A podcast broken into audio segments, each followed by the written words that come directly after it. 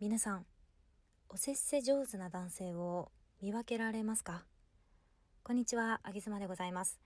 本日は土曜日ということで、毎週恒例土曜日はイヤフォン推奨会となっております。私、あげずまがちょっとエッチなお話ですとか、おしもなお話を淡々と繰り広げておりますので、ぜひイヤフォンをがっちりとはめていただき、ボリュームは大きめでご視聴ください。万が一、音漏れなどをした際には、当方ではその責任は負いかねますのでご了承ください。本日は、おせっせが上手な男性の見分け方についてお話をしたいと思います。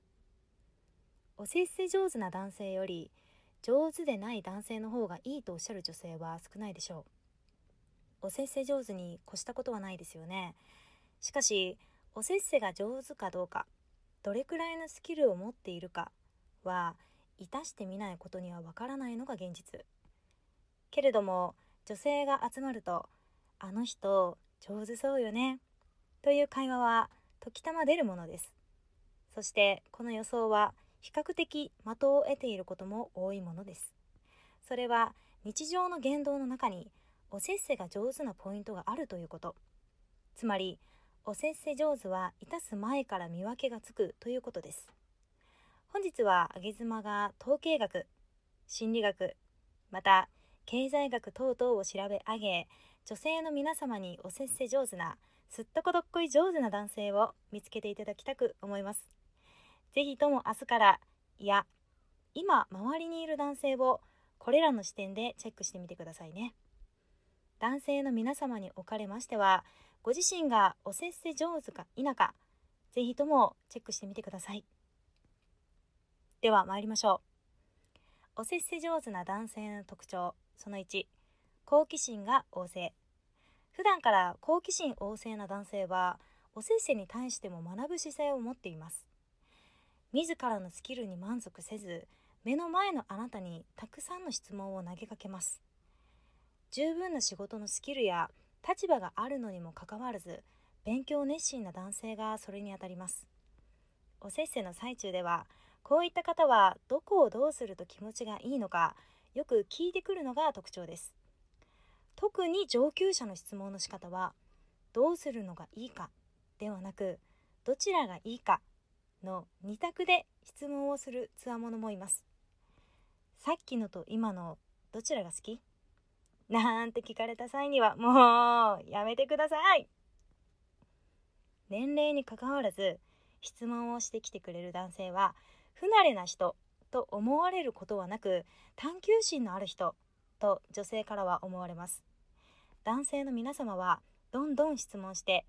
女性にすっとこどっこいしてあげてくださいね。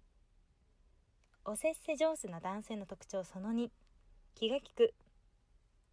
普段から相手のしてほしいことを的確に見抜く人はおせっせでもそれができると考えて間違いありません。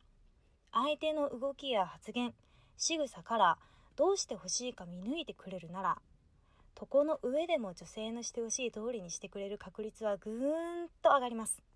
そして気が利くというのは相手のしてほしいことを見抜くと同時に相手のしてほしくないことも見抜く力でもあります。あなたが少しでも違和感を感じた場合にはすぐにそれに気づいてくれるに違いありません。ここ痛い？体勢辛くない？といった気遣いもしてくれて、いちいちキュンキュンしてしまいますね。おせっせ上手な男性の特徴その3、楽器の経験がある。おせっせでは、リズムやテンポが大事だというのは、皆さんもご存知のことと思います。普段から音楽などでリズム感を鍛えている男性は、おせっせのリズムもいいので、すっとこどっこい上手な可能性は高いです。南米の男性がおせっせ上手と聞くのはこういう理由からでしょうか？またリズムだけでなく楽器では音の強弱も大事になってきますね。ギターなどの指が器用な男性の指の動きやタイピングが綺麗な指の動きは普段から女性は見ています。ギターを弾くパソコンを叩くただそれだけなのにいやらしい目が集まっているんですね。また人差し指と比較して薬指の長い男性は男性ホルモンが強くおせっせも激しい印象です。あなたの指はどうですか？以上本日はおせっせ上手な人の特徴を3つご紹介いたしました。やはりおせっせをするのであればうまいに越したことはありませんよね。皆さんもぜひチェックしてみてください。これから春にかけて寒い冬が終わりを告げます。雪が溶け吹きの塔が芽吹き始める時期ですね。ぐいぐいっと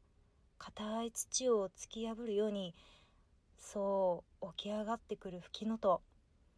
その元気いっぱいな吹きのとを見てあなたの隣にいる女性はきっとこうつぶやくのでしょう。あなたの吹きのと今晩はどうすると？あげずまでした。バイバイ。